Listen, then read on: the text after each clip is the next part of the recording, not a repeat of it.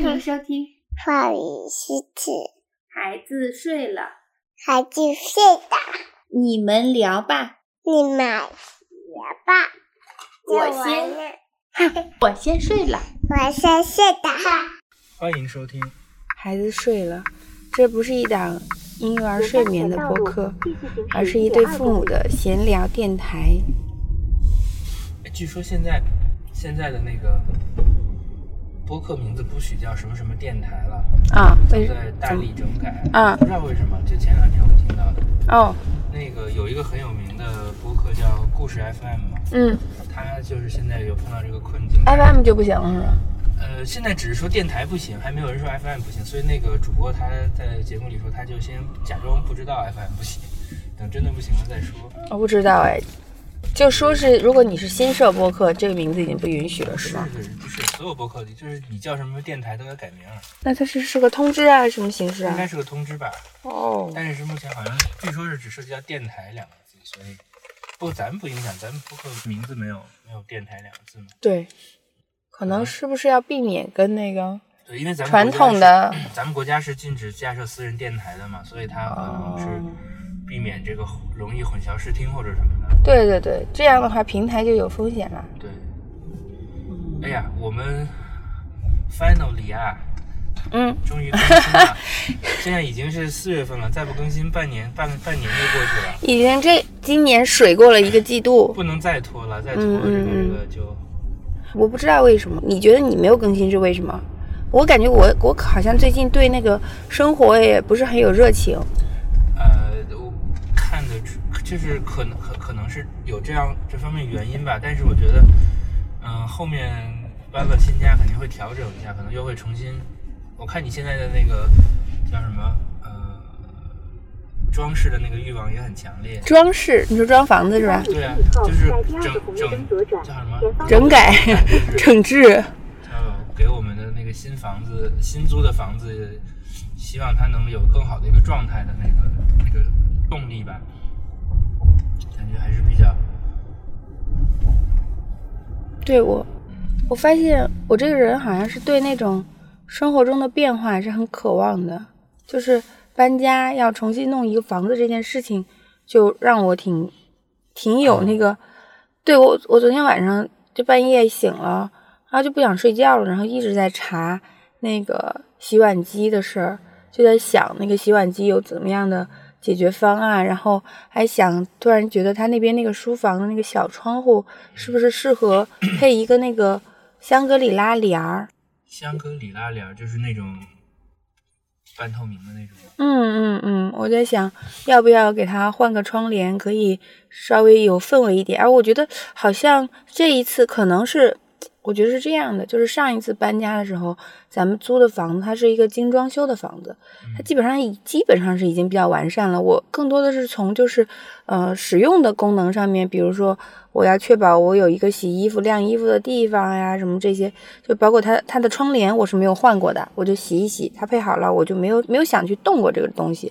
但这一次这个房子它相对来说它是一个别人都住过的，然后呃它的又这么多年了，所以它它的基础状态不是那么好的这种，我就很想去去改造它，就有有那种改造欲，嗯 对，所以过红绿灯后，尽快驶就入左侧车道。就很我我我发现了，我这个人好像是反正就是搬家这种事让我兴奋，嗯，对，包括我有时候也经常跟你提是不是想换个城市生活什么，我挺想换个城市的。将在红绿灯路口左转如，果有条件的话，你真的可以尝试一下，因为我觉得我现在越来越像一个，在红绿灯路口左转，进入右安门只要你能放下现在这个工作，再找一个别的事情的话，我觉得换个城市也不是什么难难的问题。嗯，我感觉我也快了。我感觉在跟那个现在这边的同事，还有包括看，现在相当于有一点跳出那个单位了嘛，嗯，然后再回看之前的很多事情，感觉有有一种虚无啊、无意义啊，就是觉得你争的那些东西其实也没有什么。所以我们说，我们还是要趁着这个这个时间吧。本来我们今年有很多这个对这个播客的设想，包括分几个类啊，然后请更多的朋友来录啊，更频繁的更新啊。但是当我们录完那个愿景那一期之后，就一下就停下来了。这个崩塌了。对对对，呃，也一方面是因为工作压力，还有一方面是因为一些家里的一些事情吧，就是我们也要重新。前段时间有一点居无定所，嗯，然后在那个不是在自己家里面住，然后呢就没有录音的条件，我们也说说实话没有主动去创造录音的条件。对对，嗯，对，嗯，好吧，捡起来，捡起来。反正现在这个天气也越来越好了，我们打起精神来开始重新录音吧。嗯，其实之前那个对，还之前还有本来本来还有一个要，也是因为一些情况跟朋友的一个录音，也就是没有成型。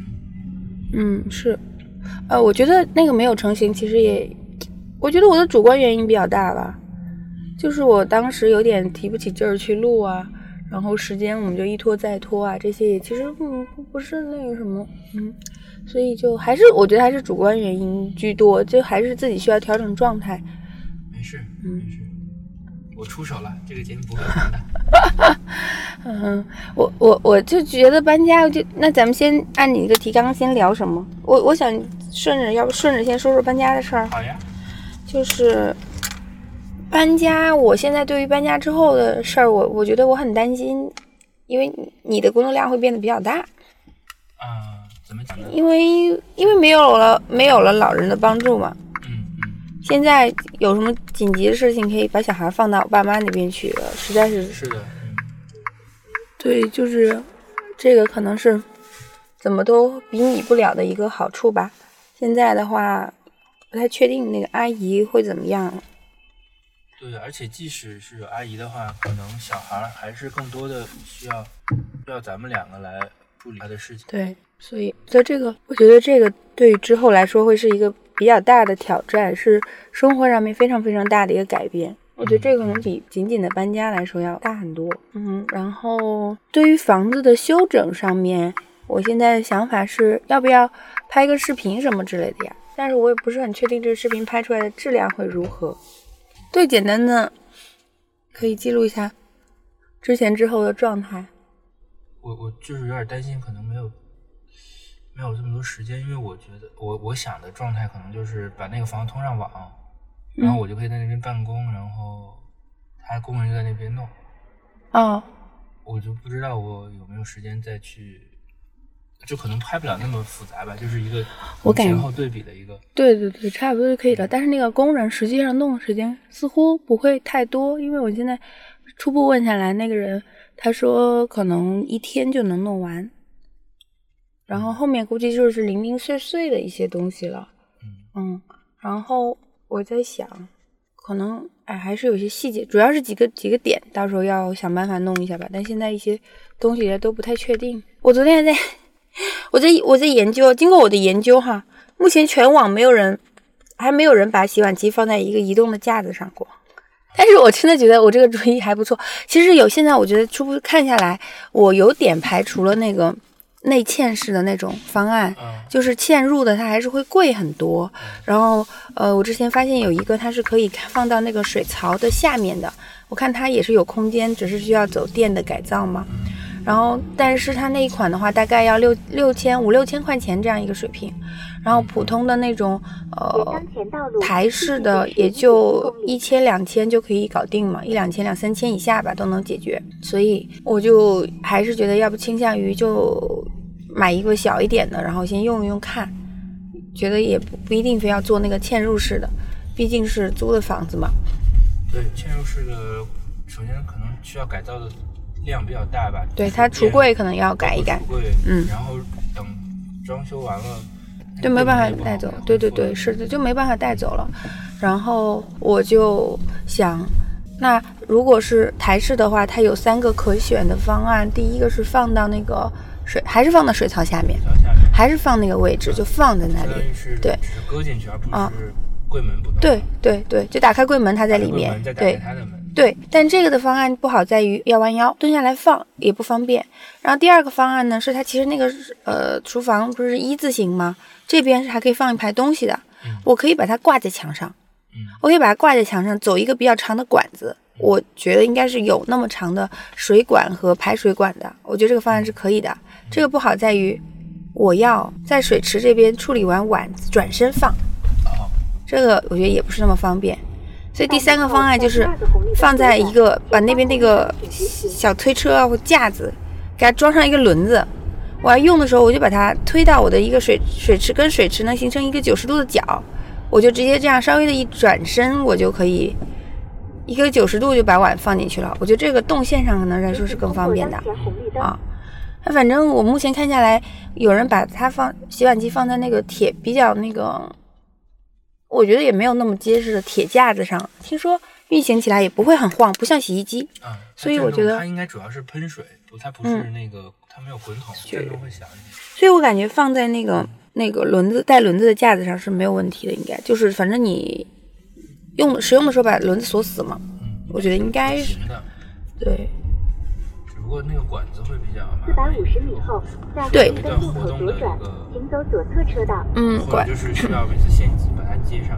管子是这样的，就是要用一个加了，相当于是加了三通的水龙头，那个水龙头它旁边有一个卡口，但这水龙头没那么好看，估计也不会买到特别高级的，就是厨房的水龙头。然后呃，每次用的时候就像它好像有个扣，你就啪给它接上。嗯，对哦那个像那个洗衣机的那个三通的那个头一样。对对对，然后它那个就是说是可能嗯，那个管子平时的收纳可能就会没那么好看吧，我觉得可能是是不是甩在那个洗碗机的后面嗯，之类的，是有可能。嗯，大概是个问题反正收拾收拾吧，我觉得那边还是可以收拾的不错的。然后具体的细节咱们可以回头再讨论。你你对搬家后你的工作量有什么预想啊、担心吗？我觉得还好吧，因为现在你想，我每天早晨出门，然后真正开始工作也大概十点了。那我现在我回头要把他送去幼儿园的话，可能还会差不多吧时间。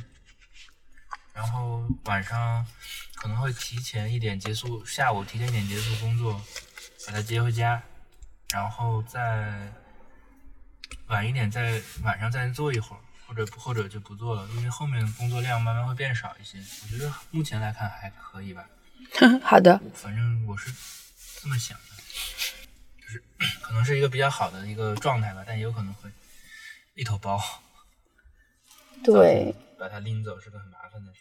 是的，嗯就看有没有阿姨吧。我觉得还是挺需要有个阿姨哈。嗯，实在不行就找个钟点工也可以。嗯，钟点工对，就是钟点工的话，不知道不知道早上咱们会不会焦头烂额。哦，我觉得早晨就就就算有阿姨也会焦头烂额吧。嗯，主要有个钟点工的话，晚上回来会稍微轻松一点。我觉得早上可能现在你要你要开始早上跟他配合给他穿衣服。嗯，穿衣服还可以，就是除了裤袜这种比较复杂的。然后辫子我可可能搞不定啊，他每天让他去幼儿园，老师给他扎吧秃头的状态出门。他其实现在早上都没有刷牙洗脸，我觉得可能以后上幼儿园了，这些这些方面需要 规范一点。晚上也没有给他刷牙洗脸睡觉，说哦，昨天洗了把脸没有刷牙。想，嗯、他如果是九点，他是九点去幼儿园吗？八点去幼儿园？呃，八点半到九点之间好像是九点，那我们就八点要出门，差不多那。就其实你起来，我我就起来收拾它。但我觉得比现在要要轻松一点，因为现在咱们两个早上起来出门的时间很紧张，就没有深度收拾它的时间。嗯，因为我早上收拾我自己的时间就已经比较紧张了，我基本上只能顾我自己，有没有没有怎么管过他早上。是应该还是、行，等我们到时候还是会好一些吧。嗯，我觉得早晨可能会好一些，但晚上不太乐观。怎么讲？就比如说他四点放幼儿园的话，我不好像可以拖到五点半吧？我也我不好每天都这么晚去接他吧。哦，那要不会觉得小朋友都走了，就他一个人。你可以观察一下那边都几点接完小孩儿，反正我们不让他最后一个走呗。我觉得你可能会是疯狂想他，然后嘛第一时间冲到幼儿园接他的那种，哎，难道不是吗？可能真的吗？但是拭目以待比，较大的时候就不这么想了。拭目以待。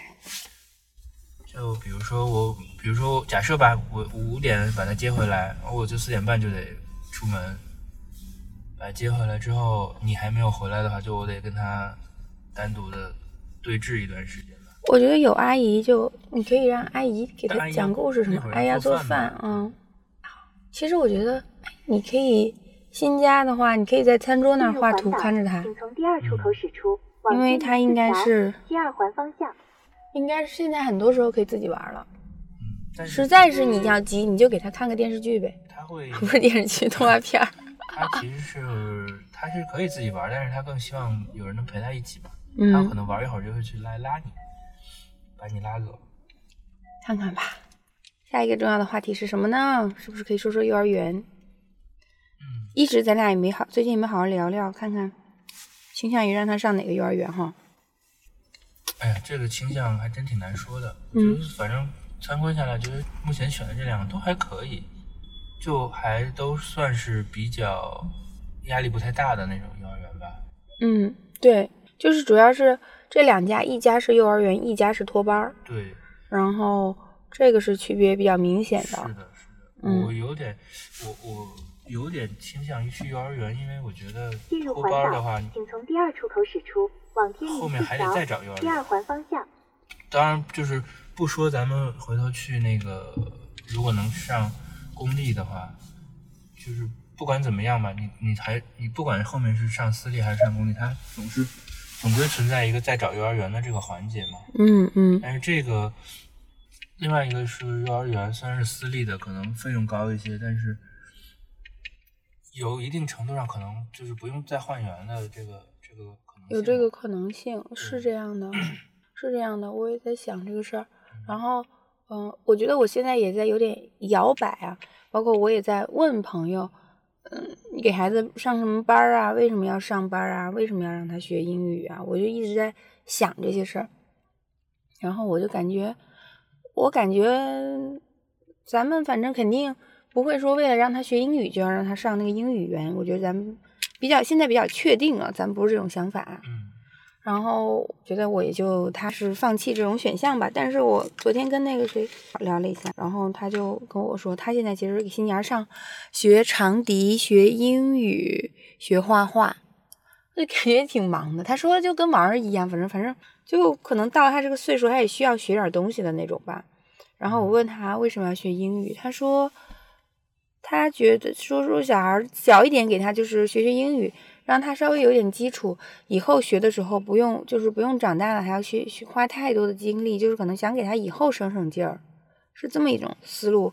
现在在学英语，当然我觉得他这个想法是不是这是不是真的能做到这样，我感觉有待商榷。毕竟现在学的那些东西跟以后不一样，但是反正多少是能有点基础吧，可能是不是语感或什么会能好一点。嗯我觉得有一个很大的、很大的程度的考虑，就是、就是我觉得有很大一个，很可能出现这么一种情况啊，就是我可能也经历过，就是比如说小学开始没有英语课，然后到了某一个年级，我记得我小时候是四年级开英语课，嗯，然后当然我觉得我那个时候还不是很明显，但是可以想象，如果咱不给圆圆上英语的话，会不会出现这种情况？就是他到了他要在学校里学英语的时候，他发现他的程度跟其他小朋友差的有点多，他会不会对他的心理嗯来说是个嗯打击？对，这个也是跟我说他的一个很主要的考虑。但是呃，他说，他说小孩现在要是没有上的话，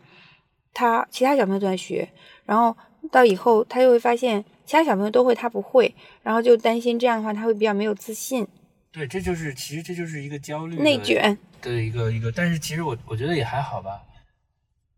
就很担心，因为这样影响他的自信心。但是我觉得还是希望他能强大一点吧。就是这种事情，别的小朋友他提前学了，他他不一定会后面会那什么。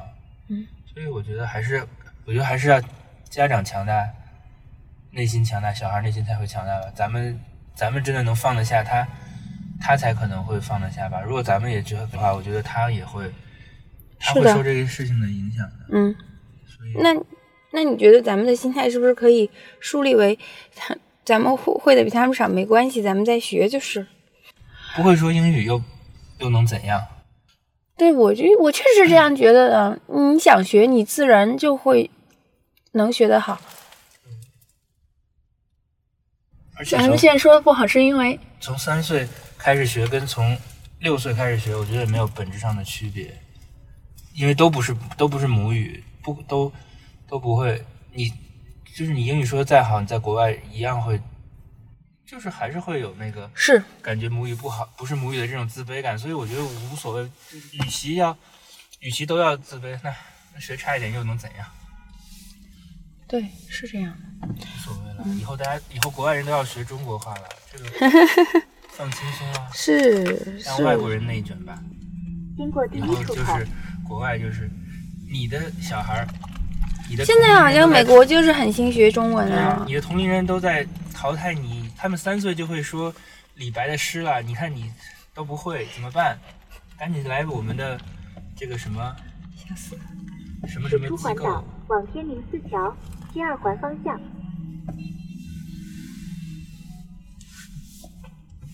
哦，我昨天对，就是还有一个事儿，就是我昨天听了那个教主的无聊斋一期老节目，就是我我可能好几去年或者前年加到那个收藏夹里，一直没有听的，嗯，就是我我之前发给过你另外一期，他是讲那个教育行业的那个续行驶七百米，前方红绿灯因为行。因为双减政策的这个这个问题嘛，嗯就是沉重打击六百米。我后，又听了一期在第二个，红绿灯左转然后，这是一个新东方的历史老师嗯，哦，新东方也教历史，就是跟跟那个小升初有关的都不是小升初，就是那个配给哦都都教嘛，就是因为要中高中哦哦。哦然后那个老师他就是，我觉得他心态也挺好，他分析的也比较透彻，他就觉得，他说他是他是怎么看出来那个，呃，双减政策这个苗头的？他是从人口普查开始，嗯因为他他说他他他学历史的嘛，他对国中国的中国和世界历史都那个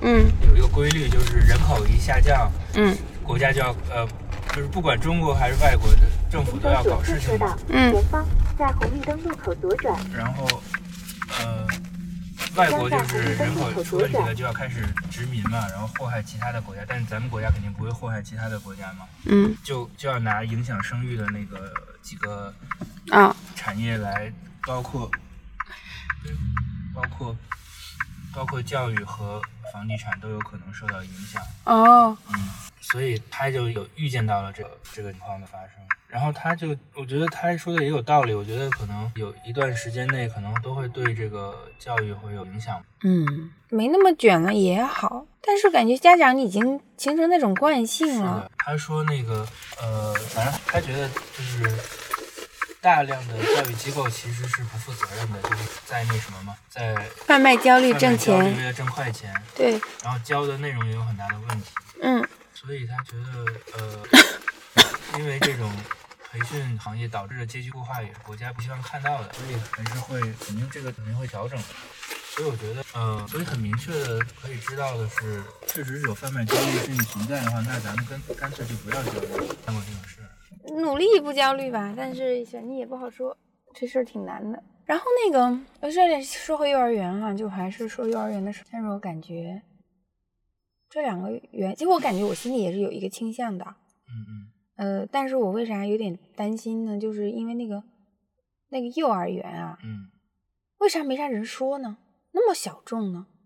不过也好，没人骂他，他要有问题肯定有人骂他，嗯也没人骂他，也没人夸他，没人知道他一样。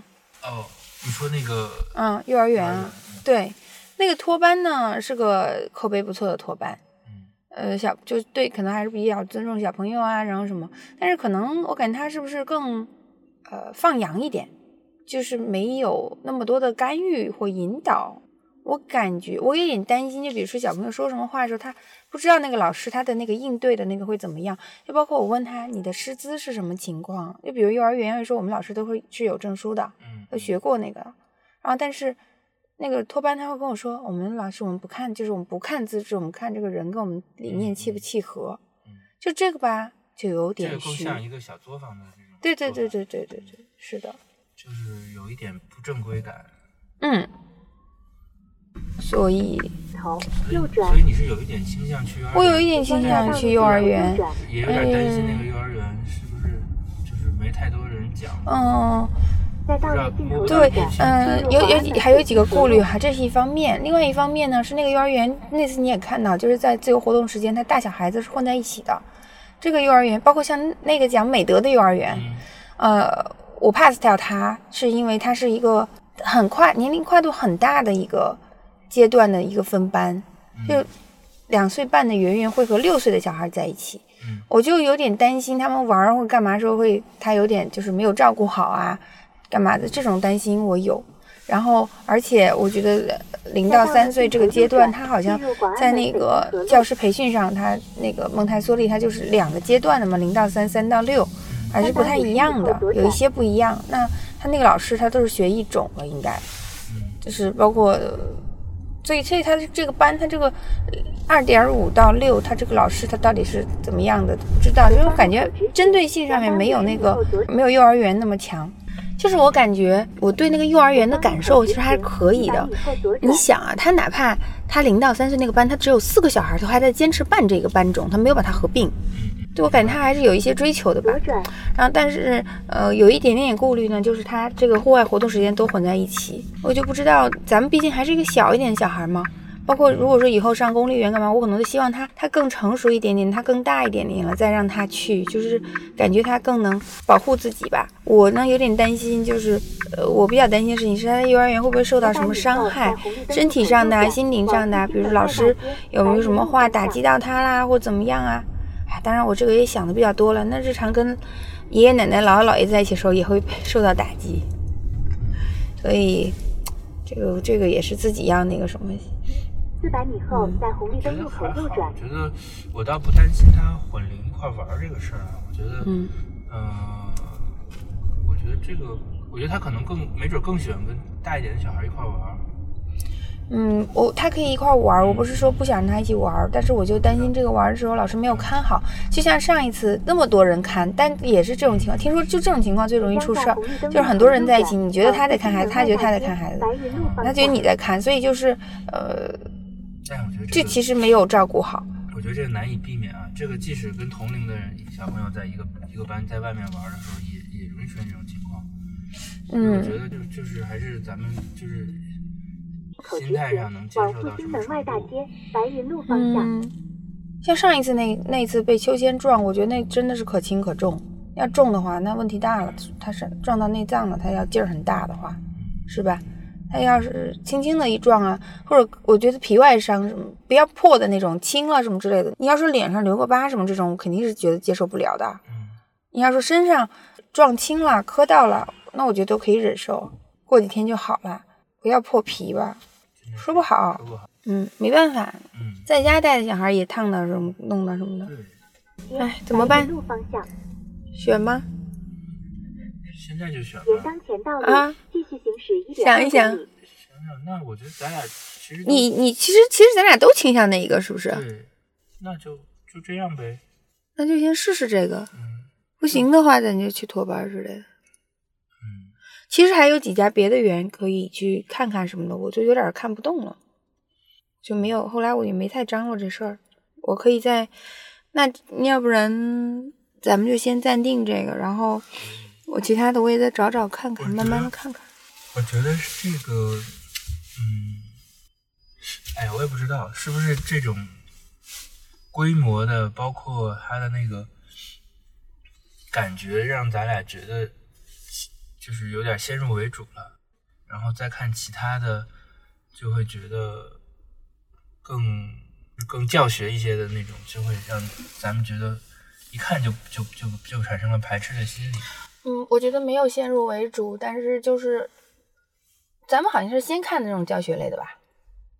啊，因为我我我我从一上来了那个托我班，然后去看了看了几个教学的园，对，就是我我我看到那个教学的园，我就感觉不太对，就是我好像我自己，我感觉是我自己的心理还没有做好了让小孩去上学的准备，就我还是觉得他太太太小了，现在是一个自由发展的时间，我不想让他去坐在那里去老听老师讲课，我觉得太没意思了，我我不太喜欢。那你我感觉其实，反正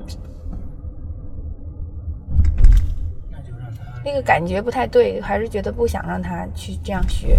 一学期老师说我啊，我就是我没有死板的教他认颜色，我其实拿了很多道具干嘛的，但是我感觉他们有点意图过于明显了。你的道具都是指向了一个目标，但其实可能过程中小孩有发现了其他想法，他们并没有顾及，所以我还是嗯，我还还不太认可那个理念。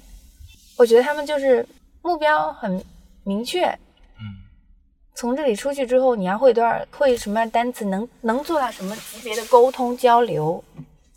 哎呀，谁知道呀？反正暂时还不想那么那什么吧。包括像那种纯英语的园，就小孩白天的时间都浸泡在英语里面，那对他的中文学习真的没有影响吗？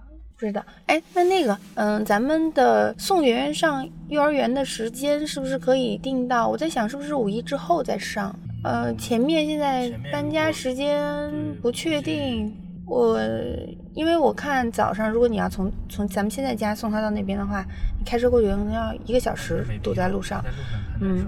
当然，如果我们搬了之后，我们搬了之后，然后再要你要送他早上你要送他回来，可能也是差不多一个小时，就是送送到姥姥姥爷家也要一个小时，所以可能如果搬了之后都是一个什么，嗯，但是这个时间可能可以，咱们可以调控一下。如果就比着比着那个五一的话，我觉得咱可以慢慢的收拾搬，然后那什么。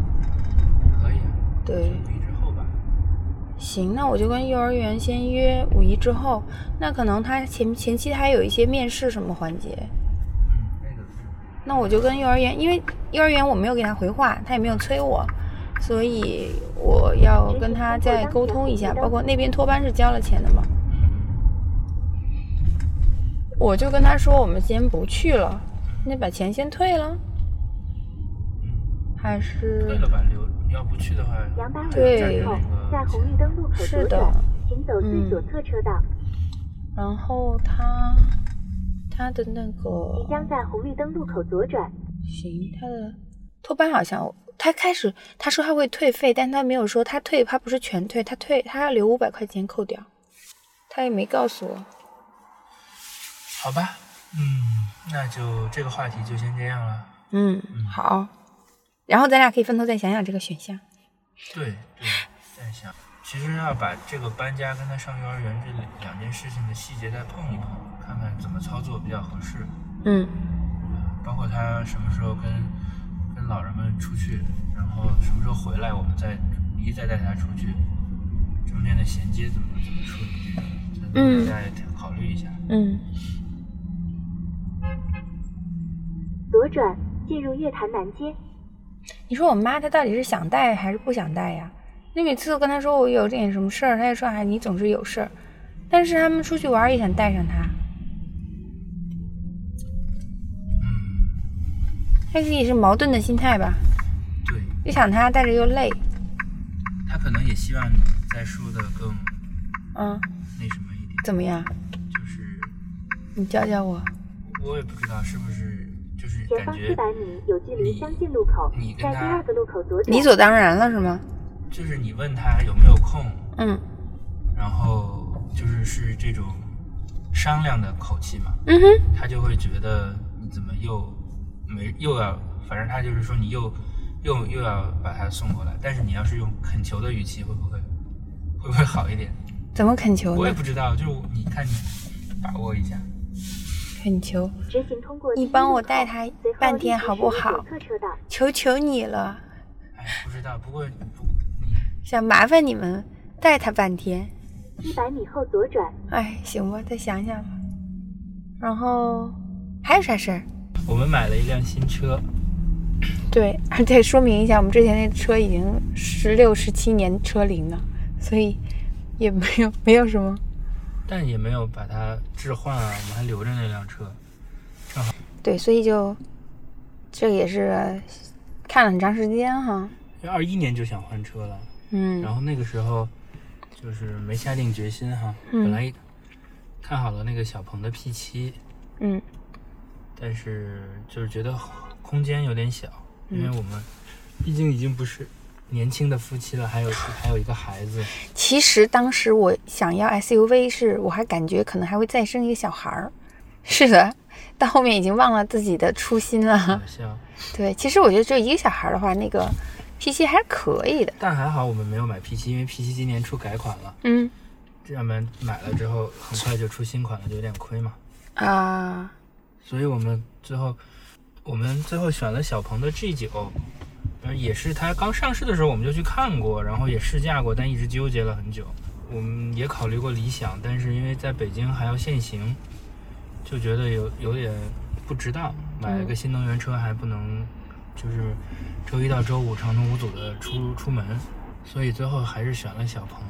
嗯，对，就是你觉得是什么促使你下定决心买小鹏呢？嗯，我觉得可能就是，其实，呃，下定决心，其实我觉得主要就是因为限行这个问题，因为就是小鹏、理想和蔚来这三家，我们好像最开始也就只主要就看了这三家，嗯。这三家呢，未来对我们来说，它的那个溢价有点高，我们好像有点价格有点接受不了。然后理想，理想确实我我觉得挺，我我从试驾理想 ONE 开始就很中意这个牌子，而且觉得它的那个续航肯定不用担心嘛。嗯但是就是因为在北京要限行这个事儿，我就觉得没有，就是这个很大的一个原因阻止我买在北京买理想，那就剩下小鹏了。嗯然后像其他的牌子，我们也没有太多的去了解。没有给他们机会。对，但现在好像什么比亚迪啊，还有一些新能源的牌子卖的都还不错。我听说比亚迪还是不错的，性价比什么各方面都还可以。是的，是的，但你好像一直，我其实不觉得它丑，但你觉得它丑。呃，是有一点点吧，就是我对它那个设计稍微有点不太喜欢，你说车身还是 logo？是车的车的设计哦，，logo 这个事情已经没有办法那什么了。还有很多人诟病小鹏的名字呢，我但我觉得这个名字啊、logo 啊这些的，这个都是次要的。但是我觉得就是，我觉得看车的型儿，我觉得还是，我觉得小鹏 G 9和 P 7两两一两款车型还是设计的挺好看的。嗯，就是我之前刚开始看接受这个新能源车的时候，感觉它有点有点儿凸，就是车里面、啊、车外面也是有一点点就。是里面没有那么多按钮了，感觉有点不太。对对对，就几个大屏幕挂在那儿。嗯嗯包括有的车其实只有一块屏，好多地方都是空空白的，嗯，像特斯拉什么都没有小嗯 P 七啊什么之类的。是的。从你这个开，因为这车基本上买来你开的比较多嘛，我都没开过几次，所以你看看介绍一下，买完买完之后 开是不是自己还是觉得很爽的。感觉介绍一下小朋友什么好，看看还能不能有没有任何可可能给他拉一个、多拉一单生意。为啥要给他拉生意？我们他又没给我们赞助。你就是介绍一下嘛，分享一下你这个开新车的喜悦。行呀，我就觉得，反正这是新能源车都有的一个优势，就是它的那个提速的这种感觉，是以前普通的油车是很难做到的，嗯对吧？就是它这个提速的顺畅呀，包括什么的，嗯。以前的以前要很贵的油车才能有这样的感觉，那现在像新能源车，因为它它那个驱动方式普遍都有这个，普遍都在宣传它的这个什么零百呀，或者是几秒几秒，哎呦加速到哪里啊这种，所以我觉得现在开新能源车感觉就是轻轻巧了很多，嗯。在路上有的时候，想想以前旧车一脚油下去，轰隆隆隆好长，那个可能要他要憋一个劲儿，把那个劲儿憋出来了，那个档换过去了才能冲上去的那个速度。嗯而且我咱车有点老了，有的时候就是想一脚油超一个车，我不接受你的这种对旧车的诋毁。不是，我不是说，我觉得它在百分之九十的情况下不影响我超车的，对，你只是还需要再跟它磨合。它本来那个刹车和那个油门都是比较柔的，日系车嘛，没有太没有太强劲的那个动能，所以我觉得你你说你重点说小鹏的好吧，别说那个 老黑的不好了，我不是说它不好，就是开下来就是感觉确实不一样嘛，笑死。就是就是开开惯了电车之后开油车，就是觉得。我觉得最逗的是，你开油车的时候经常去摸它那个、那个、那个雨刷器，因为小鹏的挂档在雨刷器，你想啊挂档的时候去摸雨就刷就，小鹏改了改了怀档，像小鹏的 G 九是个怀档嘛，就是在方向盘的那个右手这边。然后我后现在有的时候开原来那个车，经常想倒车或者起步挂档的时候，就把雨刷器打开了，这很搞笑。非常的不适应，感觉嗯这个新车适应的还挺快的。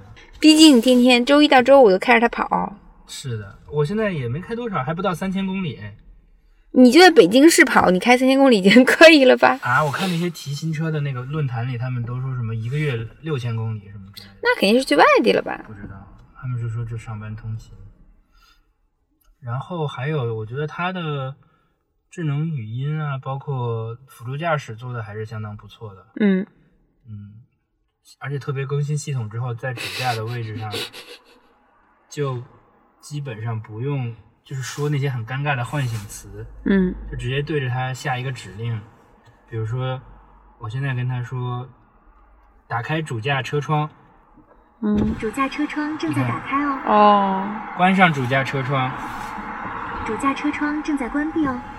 对，就是这种感觉还是比较顺畅的。对，我觉得这点确实挺方便的。就是有时候，比如说我开老车的时候，我要有时候我觉得还那种情况还比较危险，就我一边啊什么的。不是不是，是一边我要查是看着手机找导航，啊然后一边看路。有时候有一些情况，我就觉得如果运气不好的话，可能就会出事故了。然后这个的话，你可以语音，当然它那个语音也是有点不方便，就是有时候它是第几个啊什么的，你还是得看。哎，你可以让它念给你听吗？嗯，好像啊我试试我觉得它还智能还是有有待提升啊。对对，它肯定是还有待提。你好，小鹏。小屁，哦，导航到复兴商业城，结果是第几个？你念给我听。结果是第几个？不行，还是得看，对它的那个结果是第几个？读一下。不确定你指的是哪个？哎，说详细点好吗？你走吧。退出导航，当前不在导航中。就是反正智能嘛，这个事情是没有止境的，对吧？肯嗯定还不如不如还不如人聪明，但是它反正还是方便一些了。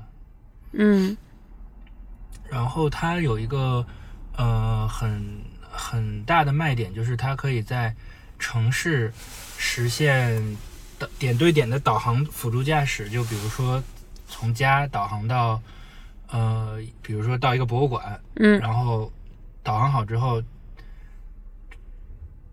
在能实现这个功能的城市，现在上海、深圳和广州三个城市基本上可以的。嗯。它就可以点到点的，你你只用就是辅它辅助你，它就可以你可以起省省一些力气。嗯。但在北京这个功能，我我就觉得就是几乎是没有可能上线的，因为它是依赖激光雷达加高清地图，好像是，但是高清地图我觉得北京它是不会开放的，对，所以这个这个在，但是它那个这个功能在五环外就是高速上。也有类似的功能，就是高速上的点到点。这个我在五环外体验过几次，嗯感觉还是确实挺不错的。它有的时候会，就它它导航完之后，呃，因为像在以前的这种辅助辅助驾驶，你需要变道嘛，你需要自己，不管是转方向盘也好是，还是打灯也好，它的这个在高速上就不用你自己打灯，它自己根据导航，据说是能做到上下匝道呀什么之类，但我也没太敢深度的尝试。嗯。那你说这个智智能驾驶发展下去，是不是我们可以从家睡到单位了？以后，理论上是可以的，那我在车上躺平睡觉呗，对，好恐怖啊！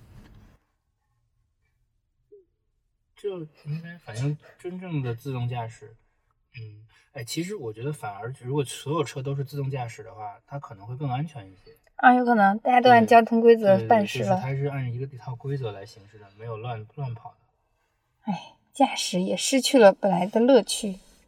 其他的，我觉得反正后备箱的空间我还是很满意的，装了现在堆了不少杂物。嗯，后排 我们坐的也比较少，因为现在新车也暂时没有让小孩坐在新车上。但是网上有很多人吐槽说是后排空间有点小，但是但是我我，暂时还没有我们还没有。体会到这个。嗯，还有还有一些其他的，我觉得主要就这几点吧。哦，嗯对了，还有很重要的一点就是它的续航、右啊转进入金国西路，续航和充电速度是非常满意的。嗯，我们现在没有装那个家用充电桩，然后它是，呃，小鹏给这个每每一辆车的首任车主送了一千，呃 G 九的 G G 九是送了一千五百多电，嗯，呃，三百米后掉头，就还反正目前我们的充电还没有花过钱，然后它是电车还是非常实惠的，没有什么保养啊，然后油钱呀、这些还是挺省的。其实，相对油 电就是充电的钱比相对油的钱还是省点，因为我这个充满一车电大概需要一百多块钱。嗯但但是加一箱油肯定就是四百多嘛，这个车可能得五百多，如果这么大的车的话，嗯所以从从能耗上来说是省钱的。嗯嗯然后，呃，它这个车采用了一个叫什么八百伏平台的技术，八百伏平台，对，就是现在主流的电车都是四百伏，嗯然后这个是八百伏，它所以它用那个超充在红绿灯路口速度。充电速度就很快，嗯大概从零到百分之九十，大概就是三十分钟。即将在红绿灯路口左转，然后，然后它那个就是它还有那个选装一个四 C 版本，就可能充电速度更快，但是那个那个当时提车要很久，所以咱们没有选装而且也，贵一些嗯。所以就是我们我们买的这个版本，现在百分之九十的电基本上在这种十五度以上的室外温度的话，能跑到呃能跑到五百三十公里，嗯就还可挺好的了。嗯嗯，原来咱们那个油车一加一箱油也就跑个五百公里，是。哎，但我那天想一个可能，他说的五百公里是真的五百公里，不会是跑了三百公里，他说跑了五百公里吧这个里程，这个里程，说不会骗人是吧？七对。百米后靠左行驶，但是那个啥，呃，但是冬天冷的时候确实不太行，只能跑四百公里吧。掉电掉的比较快，。冬天掉的很快，这所有电车都不能避免的这个。还行，在那城里其他的呢用？你坐在。副驾上，你的感受怎么样？哦，我就觉得，呃首先我不喜欢的一点嘛，就是它味儿很大，我真是不喜欢这个车都有这种味儿，包括像我爸那车也有没有十年了，是用皮皮做的对，它可能是一种皮子的味儿，也不是说它是甲醛什么，但那个皮味儿让我想吐，所以这个是一个不喜欢的问题。然后呢，呃，好的，最好的一点就是可以那个什么嘛，可以看个电视剧啊什么的，就是在车上这个时间上面，你可以休闲放松一下。这个可能是最大的好处，然后还可以躺平，还可以按摩。我去，你还天天化妆呢？对，哎，但什么车都能化妆，啊，是是，但是它的镜子还稍大一点，我看看啊，对，它的镜子稍大一点，但是我觉得它这个灯嘛也就那么回事儿，它是不用搞的那个什么，非说是什么美妆空间，对，对，这个我倒觉得有点噱头，还有它的那个香水什么这些，我觉得在后面都可以取消。我感觉小鹏还是有一点，他的那个就是之前咱们好像也听过个播客分析这个问题，就是他的那个用户定位还不够精准。嗯，它就是，呃我觉得可能在对这个用户画像上面，然后包括用户的需求，他的各方面的需求到什么样一个程度，对，比如说他这个 美妆空间，我可能他的美妆空间就是你可以选你的这个这个镜子旁边的灯的氛围，我要冷白，我要自然，还要怎么样？呃，这个是挺好的。呃，但是我觉得你不用每次都跳出来让我去选，我其实大多数时候我也不选，我都没有看他那个下面屏幕。它的美妆空间一是这个，这个还实用一点，另外一个方面呢就下面跳很多视频，化妆视频，没有人在化妆自己化妆的时候看化妆视频，除非他在车上学化妆。是，再一个，他这些视频就是有五个视频，已经就是每个月都是这五个视频，也没有轮换什么的。对对对，包括他的那个香水儿，我觉得香氛，太少用了。我觉得是这样的，就是呃，P 七的定位还是当时相对比较精准，潮一点是吧？年轻人的第一辆小小跑车嘛。啊啊啊！而且你想，二十几万就能买辆小轿跑，那多那很划算，很实惠，好看。那个感觉科技感确实确实挺那什么的。嗯。所以就我当时卖的很好嘛。嗯。然后 G 九，我觉得它的那个定位好像有点说不清楚，模糊。它又想做又想时尚，又想居家，或什么，又想高端。它，但是它塞的一些高端功能，其实在这个花这个钱买这个价位的车的人，其实他是用用不上的。嗯。对吧？像什么香氛啊，包括雪茄盒这个东西，我觉得这个就是对我对于家用车来说很扯。谁谁抽雪茄？就我觉得他可能是想把它这个这个 G 九这个这个这个型号做一个旗舰级别的高端型号。嗯。但是我觉得跟他以前的品牌形象割裂太严重了。嗯。我觉得觉得是有点失策的。嗯，它的市场的这个策略上面可能还是有一点问题。据说他们内部也是 G G 九，好像也是因为内部权力斗争啊，不同的派系要的东西不一样，折腾了很久。哦，这样这我都是网上看到的消息，说是后来是把一个长，现在现在是把长城汽车的一个很厉害的人挖过来了，他把做什么的呢？就是做品牌还是做这个产品线的架构嘛？哦，然后所以它好像新的 P 七今年的改款。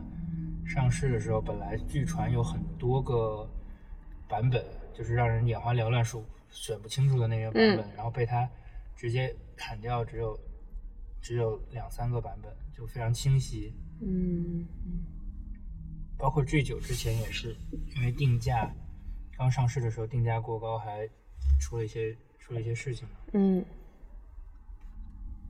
而且包括他当时从有车到可以看车，再到再到可以提车，我觉得他这个时间拖的有点太久了，热度都下去了。嗯，他的节奏没有把握好。像理想那个，我记得当时 L 九同期的，很快就开始提车了。嗯，很快就可以在看看。我觉得他这个那段时间吧，这个这个产品线可能有点问题。那可能也说明公司整个内部的这个管理是有一个有问题的，所以事情推进的是不顺畅。包括，包括其实，呃，像最近这个车有一个系统的升级，呃，升级的幅度非常大，嗯，很多新功能都非常好用。但是呢，就是，呃，看我看隔壁的像什么理想呀，它那个升级。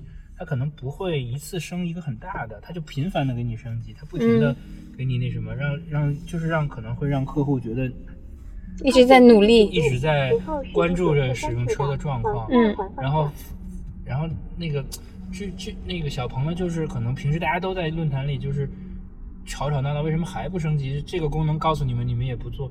我知道他们可能是想把这些功能一下全部做好，然后再放出来，但是就是这个策略能不能？看看能不能调整一下，抓住抓住更多那个用户的心。嗯，反正我觉得，当然我对车也不是很了解，我只是最近最近上了一些 论坛查一查，主要查查 G 九会不会降价。我觉得你还是挺上心的，因为也看看车友群的消息什么的。哦，那个车友群，对小鹏还有一个感觉很。做的不是很到位的，就是他开始的车友群是一个迎新车友群，它是一批一批的，就是不按地域划分的。嗯，他他这个就是三十天的迎新群之后，他说之后这个群解散了，会把大家分别拉到各自地区的群啊啊啊嗯，然后就没有然后了。啊，那你问他一下呗。那群都已经没有了。那你找你的客服啊。无所谓，其实我也不。你我觉得你加一下，我觉得有必要的，加一下，有什么消息可以看得到的，要加的。你问一下吧有一。个之前那个群里的北京的车友加了我，我回头会问问你不用，你不用问他，你找那个谁，你找销售吧，他。好，让销售拉你吧，那个人没准也没进去呢。搞一下。嗯，对，我觉得他，我觉得啊，地域车车友群可能还得加一下比较好，万一有什么有什么事儿、什么召回，咱可以及时知道。真的的，要要那什么的，这个抱团还是有必要的，有什么事儿可以一起维权，嗯，太搞笑了。对，啊，那就他在后续的这个，嗯嗯嗯，有点问题，可能这种事情在未来身上就不会发生。对，未来还是比较重视这个但是我个。觉得为了为为了这些再增加个十几万的预算，我觉得有点。嗯，但是怎么说呢？就是未来，我觉得它这个市场策略上面还是可能。嗯，就我觉得可能咱们不是未来的目标客户群。收入还差一点呗。对，嗯，我们对还是想花年轻人的钱办年轻人的事儿。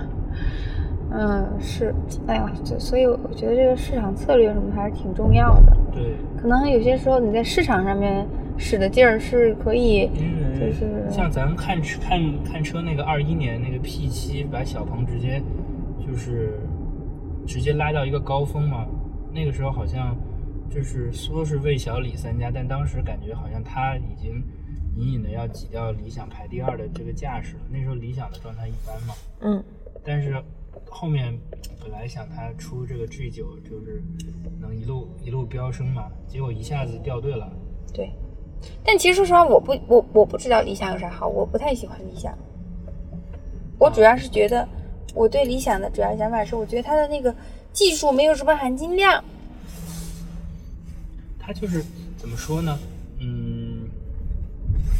我觉得他他，我觉得理想可能也是在贩卖一种焦虑，就是对呀、他就是说啊，我们这个没有没有里程焦虑。对然后他这个，而且这个车就是宣传的，怎么他那个宣传口径就感觉家用车一下就想到理想，然后就是感觉负责靠谱的家用家用的男人就要选择理想，对吧？所以、确实身边很多人考虑理想。嗯而且理想就是他一口气出了 L 九、L 八、L 七，能给你选择比较多。大中小三个型号，嗯感觉它确实发力了。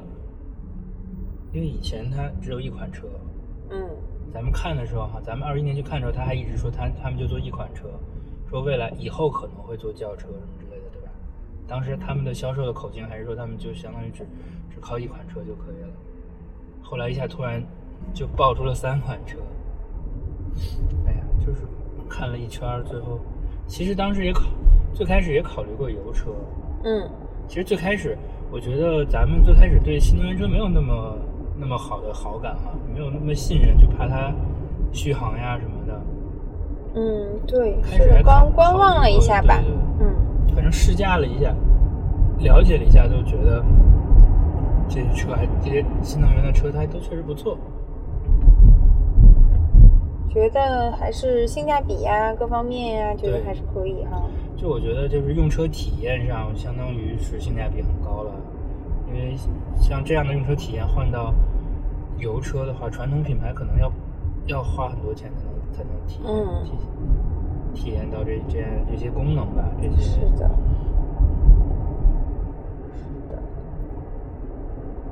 呃，但是我还是希望小鹏的那个能再增加一些功能，比如说嗯 对 Apple Music 的支持啊什么。我觉得现在听歌非常受限，嗯，真的现在没有精力再去搞一个网易云音乐的账号了。哎，是啊，就现在在养号。嗯，但它那个它可以蓝牙播手机的音乐，但是我感觉这样有点浪费它那个音响，毕竟不是本地播放高清的素材。嗯然后，而且它播放蓝牙的体验也不太好，它就因为因为以前我我妈那个车，它蓝牙的时候还可以识别你现在这个的专辑的封面啊，或者是播放进度啊，但它这个蓝牙它就识别不了。我觉得它，我觉得它它应该是没做，不是技术不是技术达不到，然后是没做这一方面，哦所以就播蓝牙的时候就感觉很山寨，所以就是体验不太好。对呀、我觉得这个 小鹏他们没有人说搜集一下。小鹏没有人搜集一下咱们这些车主的，就是他有不满些啊问卷，但是他也只是针对性的，就是比如说他他前一阵儿我填了一个跟座椅相关的问卷，但我觉得对座椅对于座椅来说没有什么没有什么要调整的。哦，对，他可能哦，他定向了，他没有开放式。嗯，然后呃，然后它的 A P P 上倒是有一些渠道，比如说可以艾特一些小小助手啊，或者是什么，但是他们反正每次都我觉得这个 A P P 收到了，然后嗯请谁谁谁考虑一下，但是这根本没有没有没有后续的反馈啊什么之类的。我觉得它的这个 A P P 的这个模式还有待调整，它起码搞个小程序或什么之类会更好一点。A P P 谁去看嘛？嗯，我觉得最优是微信里面搞个群，这样还能关注度高一点。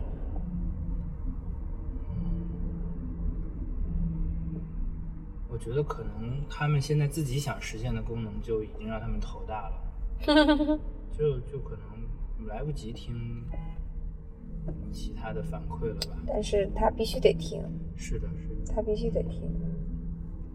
是的，好的，我已经躺倒了。我觉得特别有意思。那天圆圆，我开车，圆圆问我，你怎么坐到爸爸的车上了？然后这是原话，他其实意思我为什么坐你座位上了？对，你怎么坐爸爸车上了？你，我说那我应该坐哪里？他说你坐在睡觉的地方。往第一出口沿左侧直行，在第二出口靠右走中间岔行，。那这期差不多这样，咱还有什么其他的补充吗？嗯，暂时没有了。好的，好的，行，那先这样，那期待我们的下一期。刚刚我躺在这里，脑子里还想了想，就是我们的板块划分什么的，回头咱们把它写下来。好的，嗯，好的，好的。哎，对了，对了，呃，咱们要不要做一个小红书账号啊关于播客的，对，因为我为啥说为啥说到这个，是因为因为我不是找幼儿园嘛，然后就我其实，在搜幼儿园的过程中，就搜出来一个一个播客，然后就发现他做的非常用心，他把他的播客，比如说这期他们他们讨论一些母婴的东西啊，讨论完了之后，他就把他的用品整理了，包括他探员，他也整理，相当于他同时在运营他的他的播客和小红书，就相当于小红书是他的一个播客的对对对，的宣传加资料整理。嗯，差不多有点那意思吧。嗯，对所以说我觉得，哎，那咱们是不是也可以做一下？可以啊。对600米后好吧，那要不先这样。